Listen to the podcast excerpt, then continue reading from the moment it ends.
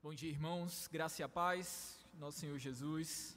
Ah, muito bom estarmos aqui em volta da palavra de Deus e do Deus da palavra. Vamos continuar a nossa exposição na Epístola de Paulo aos Filipenses. Dessa vez nós vamos ler o texto de Filipenses, capítulo 1, do verso 12 até o verso 30.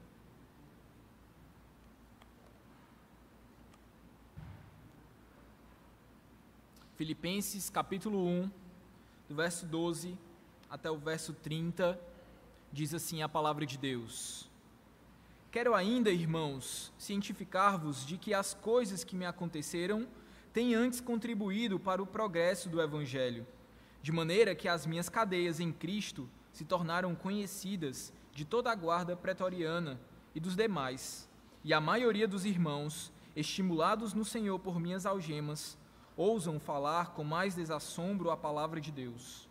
Alguns, efetivamente, proclamam a Cristo por inveja e porfia, outros, porém, o fazem de boa vontade.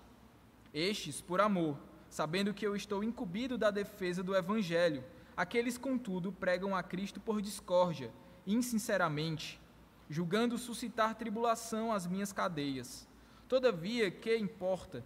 Uma vez que Cristo, de qualquer modo, está sendo pregado, quer por pretexto, quer por verdade, também com isto me regozijo. Sim, sempre me regozijarei, porque eu estou certo de que isto mesmo, pela vossa súplica e pela provisão do Espírito de Jesus Cristo, me redundará em libertação, segundo a minha, a minha ardente expectativa e esperança de que em nada serei envergonhado.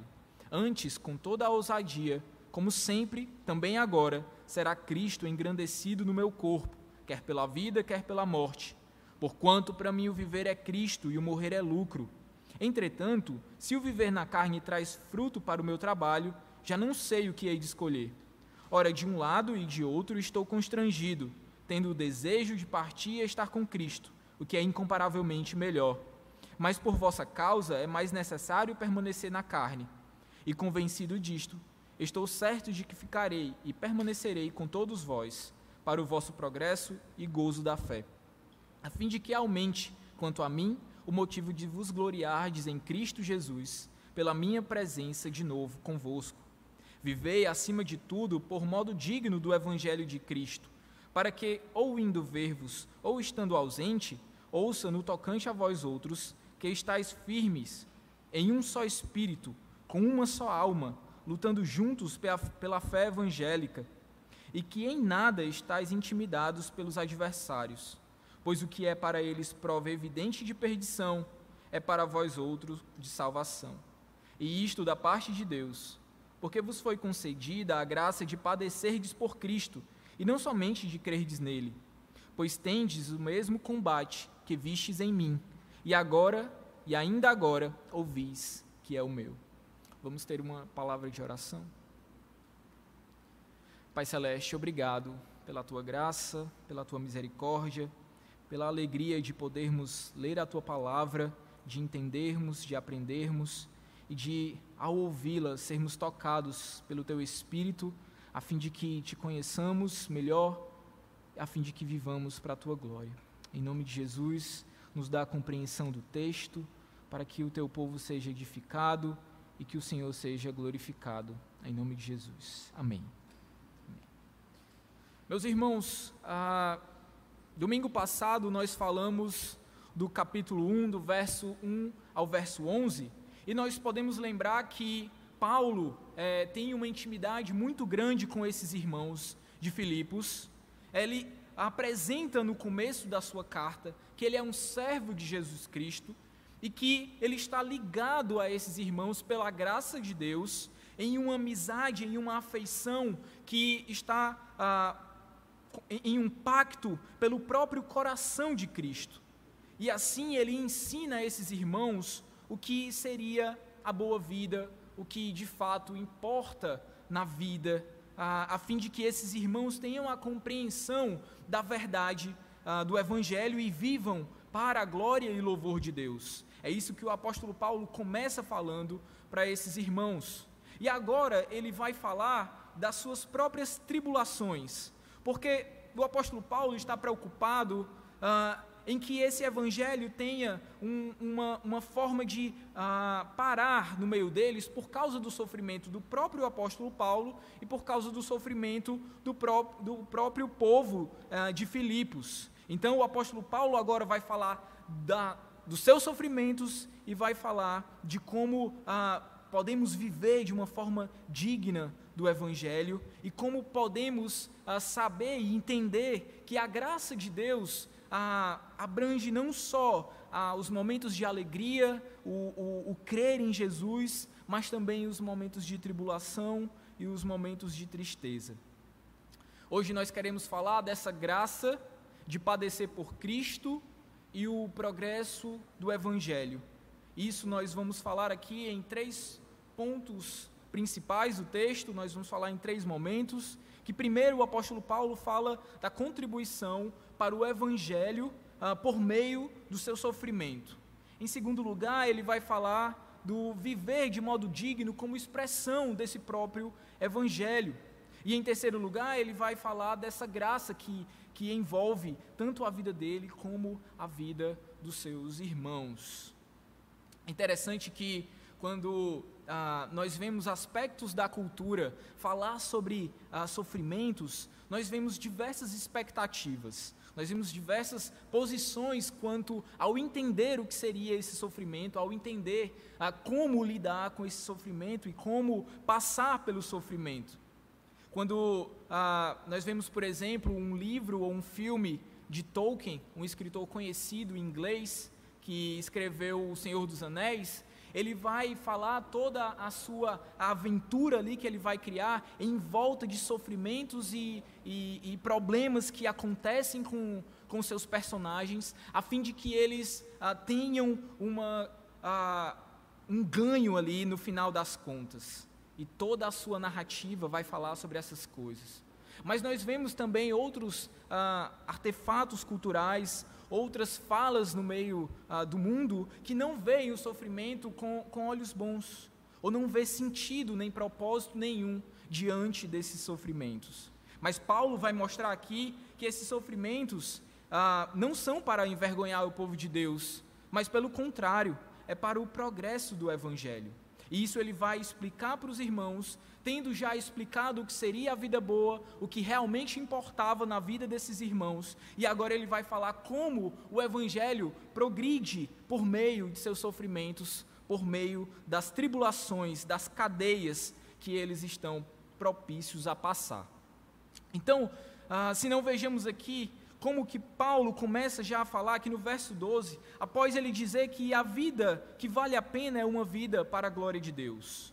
Paulo diz o seguinte: Quero ainda, irmãos, cientificar-vos de que as coisas que me aconteceram têm antes contribuído para o progresso do evangelho. Lembra que os irmãos estão entendendo que o apóstolo Paulo está sofrendo e que a partir desse sofrimento do apóstolo Paulo ah, tem gerado nos corações desses irmãos problemas quanto à fé, problemas quanto à segurança do evangelho no meio deles, tem gerado tribulações para esses irmãos. Mas o apóstolo Paulo aqui está dizendo: não, vocês precisam entender que as coisas que estão acontecendo comigo, elas estão acontecendo e estão contribuindo para o progresso do evangelho não são simplesmente formas de barrar o Evangelho, mas Deus está usando todas as circunstâncias da minha vida para fazer o seu Evangelho progredir. E que coisas são essas? Não são coisas boas, não são coisas agradáveis, antes são, são coisas que geram ah, problemas para a vida de Paulo, mas ele não está focando nesses problemas, mas ele está focando ah, no alvo principal, que seria o progresso do Evangelho. Ele fala de maneira que as minhas cadeias em Cristo se tornaram conhecidas de toda a guarda pretoriana e de todos os demais. As cadeias em Cristo. Paulo não está preso aqui porque ele é um malfeitor, porque ele é um ladrão, porque ele fez algo de errado. Ele está preso porque ele pregou o Evangelho e ele está convicto disso. E não só Paulo está convicto disso, mas aqueles que o prenderam também sabem que o apóstolo Paulo não fez nada de errado, não cometeu nenhum crime ah, para que ele estivesse ali preso.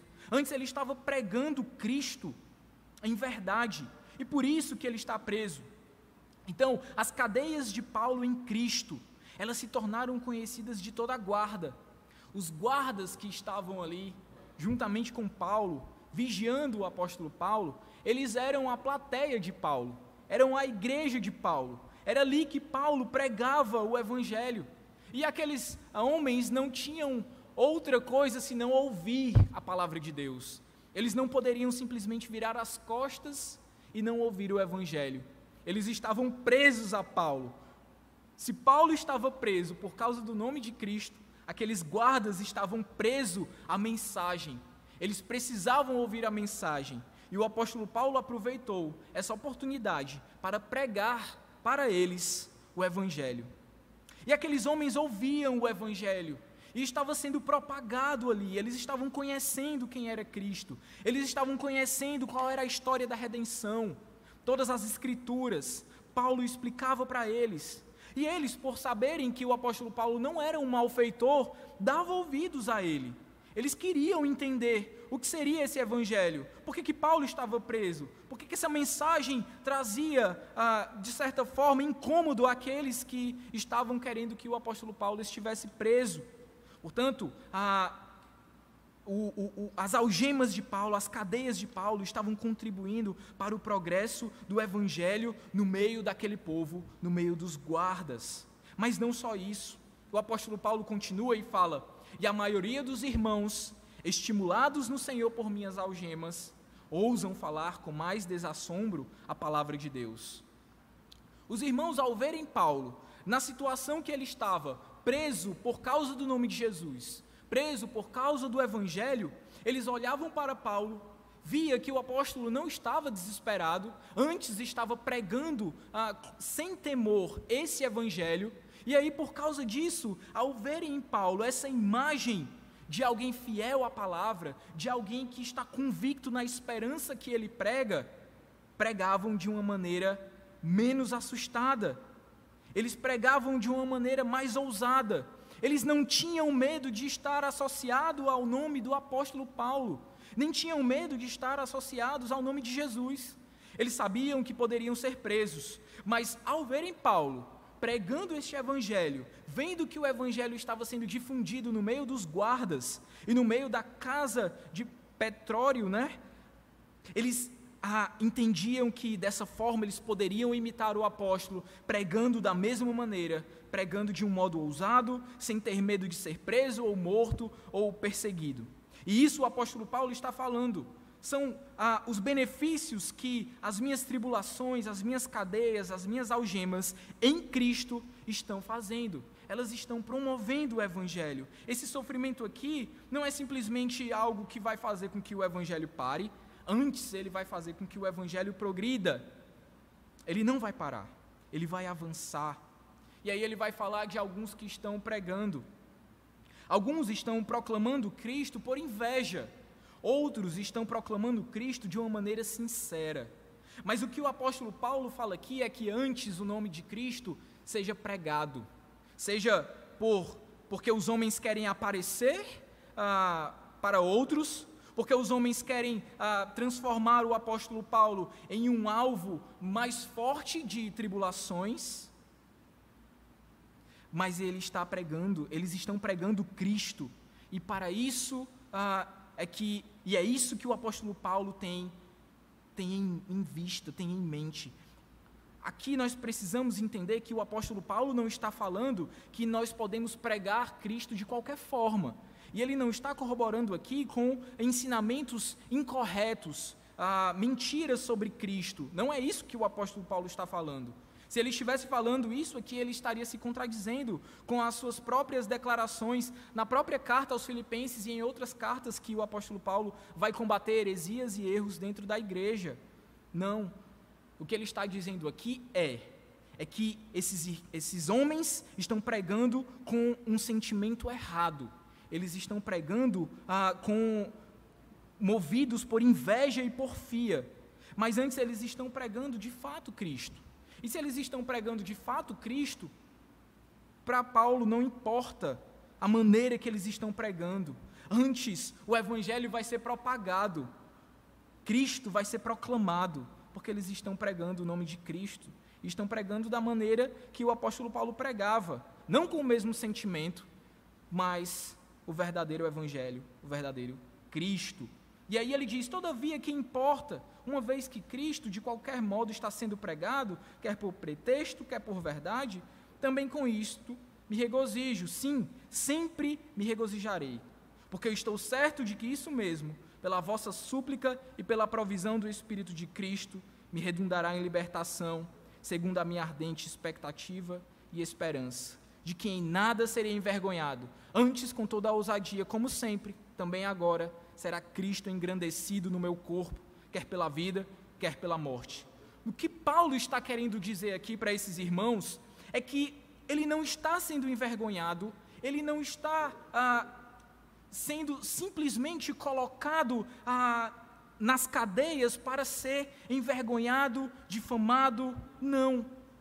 Ele está convicto de que o corpo dele vai servir para o engrandecimento de Cristo, quer pela sua vida, quer pela sua morte. Mesmo que ele venha a morrer dentro das cadeias, ele vai viver de uma forma que engrandeça a Cristo. Ele vai viver de uma forma em que Cristo, que o Evangelho progrida, que o Evangelho avance, que o Evangelho se torne ah, o alvo da sua vida, quer no morrer, quer no viver. Ele não vai ser envergonhado, porquanto para ele o viver é Cristo e o morrer é lucro. E ele vai explicar isso daqui. Por que, que o viver é Cristo e o morrer é lucro? Porque ele sabe que se morrer, estará junto ao seu Senhor. E ele sabe que no viver, ele vai ajudar os irmãos e vai levar outros a entenderem o nome de Jesus e o evangelho do Senhor Jesus. Portanto, ele sabe que se ele morrer, para ele é lucro. Ele estará junto ao seu Senhor, ele estará ah, juntamente com aquele que ele ama e que ele diz que é incomparavelmente melhor. É incomparavelmente melhor estar com Cristo. Mas por causa dos irmãos, por causa do progresso do Evangelho, ele está convicto de que ficará, de que permanecerá junto com eles, para não só o progresso do Evangelho, como também a alegria na fé. O apóstolo Paulo não está contente simplesmente em o Evangelho avançar. Esse é um dos propósitos até da carta. Não somente o progresso do Evangelho, não somente o progresso da fé, mas a alegria nesse evangelho, a alegria na fé. Ele quer que os seus irmãos tenham o mesmo sentimento que ele tem, que é a alegria na fé, a alegria em Cristo. Mesmo diante das dificuldades, das algemas, das perseguições, o apóstolo Paulo quer dizer que o evangelho deve progredir, mas a expressão desse evangelho é alegria, a fim de que aumente quanto a mim o motivo de vos gloriardes em Cristo Jesus pela minha presença de novo convosco.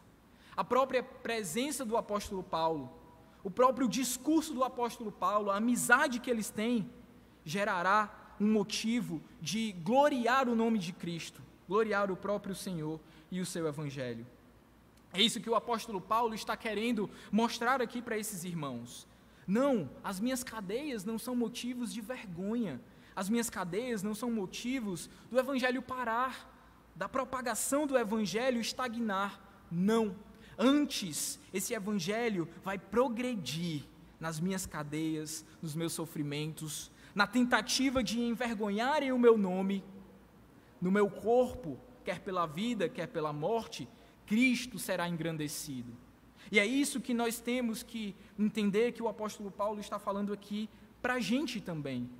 A nossa vida, ela deve ser tanto na nossa vida quanto na nossa morte, tanto nas nossas vergonhas quanto nas nossas conquistas. O nome de Cristo deve ser engrandecido.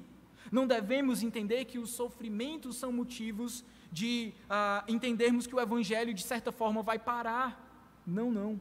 O Evangelho sempre vai avançar, porque Deus é que tem o controle da sua criação, do seu Evangelho e de tudo mais. E o Evangelho avança à medida em que Deus quer que ele avance. É interessante, tem uma história ah, do Gordon Clark, que foi um teólogo muito importante. Ele fala que um certo professor pegou um sermão de Jonathan Edwards intitulado Pecadores nas Mãos de um Deus Irado. E aí, para fazer chacota de Jonathan Edwards e também do Evangelho e de Cristo, ele leu no meio da sua turma este sermão. Ele leu o folheto do sermão. E aí, ao finalizar a leitura deste sermão, um de seus alunos se converteu. A tentativa de zombar do Evangelho, a tentativa de fazer com que o nome de, do servo de Deus, de Jonathan Edwards, e do próprio Cristo fosse envergonhado, resultou em uma conversão, em um progresso do Evangelho. Enquanto os homens tentarem zombar do Evangelho, falarem do Evangelho de uma forma a, a tentar envergonhar tanto o seu povo quanto o próprio Cristo, jamais eles conseguirão barrar o progresso do Evangelho, porque quem dá o progresso do Evangelho é o próprio Espírito de Cristo, como o apóstolo Paulo fala. E aí, depois de entenderem isso, depois do apóstolo Paulo falar sobre o progresso desse evangelho, ele vai mostrar como viver de uma maneira digna desse evangelho. Ele não quer simplesmente que esses irmãos tenham essa fé, ele não quer simplesmente que esses irmãos apresentem ah, entendimentos racionais do, do evangelho, mas ele quer que esse amor pelo evangelho no coração deles e essa alegria que é a expressão do Evangelho na vida do, do cristão. Gere um modo de viver digno de Cristo, de seu Evangelho. E ele fala: vivei acima de tudo por modo digno do Evangelho de Cristo, para que, ou indo ver-vos, ou estando ausentes, ouça no tocante a vós outros que estáis firmes, em um só espírito, como uma só alma, lutando juntos pela fé evangélica e que em nada estáis intimidados pelos adversários, pois o que é para eles prova evidente de perdição, é para vós outros de salvação, e isto da parte de Deus. O que seria esse viver de modo digno? Se, ao entendermos que o apóstolo Paulo está sofrendo, ao entendermos que o apóstolo Paulo ensinou a eles o que realmente vale a pena na vida, o que é a vida boa, o que é realmente importante para as nossas vidas, e que não devemos simplesmente acreditar ou crer nesse evangelho, mas termos alegria nesse evangelho, a expressão, o modo digno de viver o evangelho de Cristo, não é simplesmente viver de uma maneira ah, como um pagão vive, como alguém que não entende o evangelho vive, de uma maneira desesperada, em meio aos sofrimentos. Não, em meio aos sofrimentos, viver de modo digno do evangelho é ter alegria no evangelho mesmo em momentos de tristeza, a alegria do Evangelho não para. Mesmo em momentos de tribulações, o apóstolo Paulo aqui estava sofrendo, sim. Não entendo o que ele estava achando bom estar preso. Ele gostaria de estar livre. Ele gostaria de estar junto aos seus irmãos. Esses irmãos também não estavam passando por momentos fáceis. Antes estavam passando por momentos difíceis, de tristeza, de tribulação, de perseguição. Mas ele queria que esses irmãos vivessem de um modo digno do Evangelho.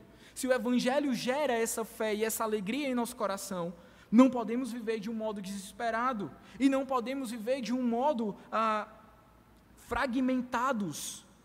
Ele fala, firmes em um só espírito, como uma só alma, lutando juntos pela fé evangélica, mesmo na perseguição, estejamos unidos, não fragmentados. Pela fé evangélica, nós devemos lutar juntos, mesmo ausentes. Nós estamos juntos em um só espírito, em uma só alma. Não é simplesmente uma união a, a, física, mas é uma união espiritual. Nós estamos juntos em um só espírito, como uma só alma, lutando juntos por essa fé, pela alegria da fé, pela pregação de Cristo. E não podemos estar intimidados pelos adversários pelas zombarias que eles falam, por tudo aquilo que eles têm de acusação contra o povo de Deus e contra o seu evangelho. Não podemos estar intimidados. Por quê? Porque se ah, para aqueles que não conhecem Jesus, e nesse contexto aqui, aqueles que têm outros deuses, né? aqueles que vão ter o um entendimento ah, pagão do, da realidade, eles entendem que a tribulação, o sofrimento, a perseguição é prova de perdição, é prova de maldição de Deus, mas não para os cristãos. Para vós outros é de salvação. É de salvação e isto é da parte de Deus. É Deus quem gera esse sofrimento em nós, é Deus quem gera essas tribulações para conosco, não como uma forma de perdição, mas como uma forma de própria salvação. Isso é prova para a gente de salvação. Se estamos padecendo por causa de Cristo, se estamos passando tribulações, sendo envergonhados por causa do nome de Cristo, isso é prova da nossa salvação e não da nossa perdição. Muitos entendem ainda que quando se passa por um problema, um sofrimento, alguma coisa desse tipo, é porque Deus está punindo de algum pecado, é porque Deus está é, com raiva, irado sobre a sua vida. Mas não é esse o entendimento que a Escritura passa. É claro que Deus pode, em um determinado momento, nos disciplinar por causa de algum pecado. Mas a Escritura nos ensina que as tribulações, os sofrimentos nos dão experiência, nos dão alegria, nos dão esperança. E aqui o apóstolo Paulo está falando que é prova, é evidência de salvação que vem da parte de Deus. Portanto, as tribulações em nossas vidas, a partir do Evangelho, a partir do nome de Cristo, são para evidenciar a nossa fé e fazer com que o nosso coração exulte em alegria e viva de modo digno desse Evangelho de Cristo. E aí o apóstolo Paulo ah, vai explicar para eles sobre a amplitude dessa graça. Vai explicar para eles por que, que as suas próprias tribulações, seus próprios sofrimentos estão debaixo da graça e não de maldição. Ele diz: Porque vos foi concedida a graça de padecerdes por Cristo, não somente de crerdes nele, pois tendes o mesmo combate que vistes em mim, e agora ouvis que é o meu. O que, que o apóstolo Paulo está dizendo aqui? foi concedido a graça para esses irmãos de crer. Sim, foi concedida essa graça. Ninguém crê em Jesus, ninguém crê no Evangelho, ninguém ah, tem fé no seu coração se não for pela graça de Deus. É a graça de Deus que gera em nós o crer, o acreditar, o amar a Deus, o amar o seu Evangelho, entender as suas verdades. Tudo isso é por graça. Mas a graça não se resume só a isso. A graça não se resume a, a, a aparentes. A, coisas boas da nossa vida, a graça é muito maior do que isso, é isso que o apóstolo Paulo está falando aqui. Foi dada a vocês a graça de crerdes nele, sim, porque é pela graça que nós somos salvos, é pela graça que nós temos fé. Mas também foi dada a graça de vocês padecerem, sofrerem por Cristo. O nosso Mestre e o nosso Senhor sofreu, e é como se nós completássemos o seu sofrimento nós que somos o corpo dele, completamos o sofrimento de Cristo. É isso que o apóstolo Paulo vai dizer em outras cartas. Por isso, a graça na vida do cristão abarca toda a sua vida. Ela contempla todas as situações da nossa vida, quer os nossos sofrimentos, quer as nossas alegrias, quer as nossas tribulações, quer as nossas conquistas. Tudo está debaixo da graça. Tudo é graça. A nossa própria vida é dom de Deus, é graça de Deus. Porque eles têm o mesmo combate que eles viram no apóstolo Paulo. E agora não só viram, mas estão ouvindo ele falando disso, falando que o seu sofrimento é para o progresso do evangelho. E tudo isso, todo esse progresso do evangelho, mediante as tribulações de Paulo, as perseguições, está debaixo da graça. Por isso nós devemos entender que a graça ela contempla toda a nossa vida. O nosso proclamar a Cristo, o progresso da nossa fé, o progresso da fé no meio do mundo, tudo aquilo que nós passamos em nossas vidas, seja dormir ao acordar, o trabalhar ao se deitar, tudo está contemplado aqui debaixo da graça. É a graça de padecer por Cristo Jesus que faz com que o evangelho progrida essa é uma das formas que Deus usa para o seu evangelho avançar. Esse entendimento aqui não é natural. O natural é entendermos que o evangelho se, se propaga em momentos de alegria. E por muitas vezes nós temos dificuldades de mostrar as nossas tristezas.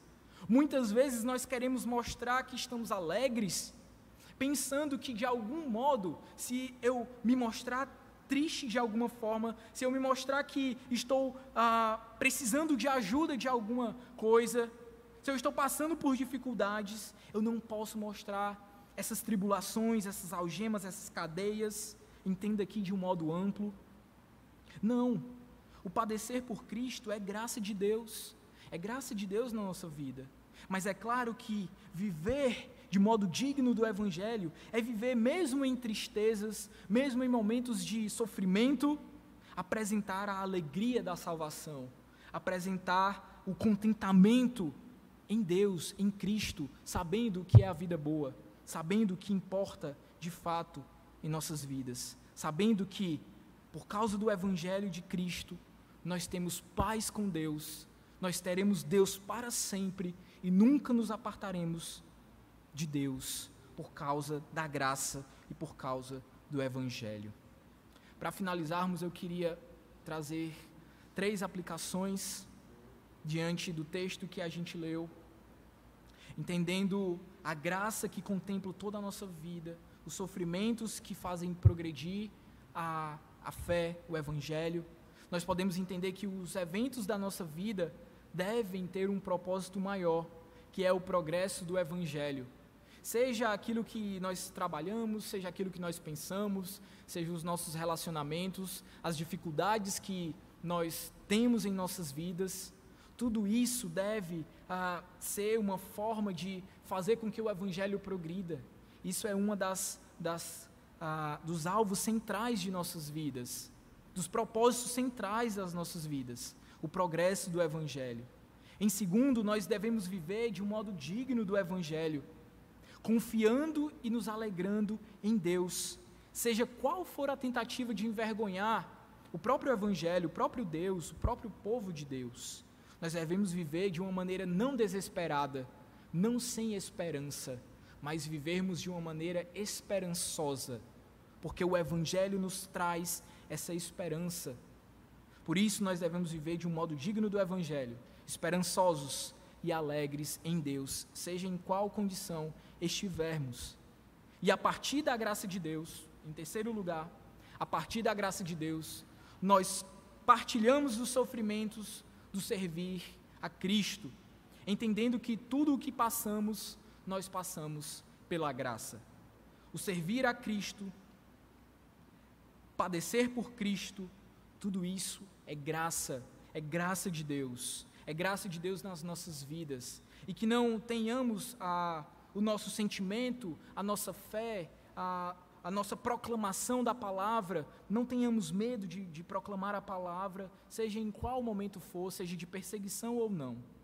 Que possamos entender que tudo é graça. Se por acaso viermos a passar por dificuldades por causa da pregação do Evangelho, que possamos saber que é graça de Deus padecer por Cristo. É algo bom e não algo ruim. Amém?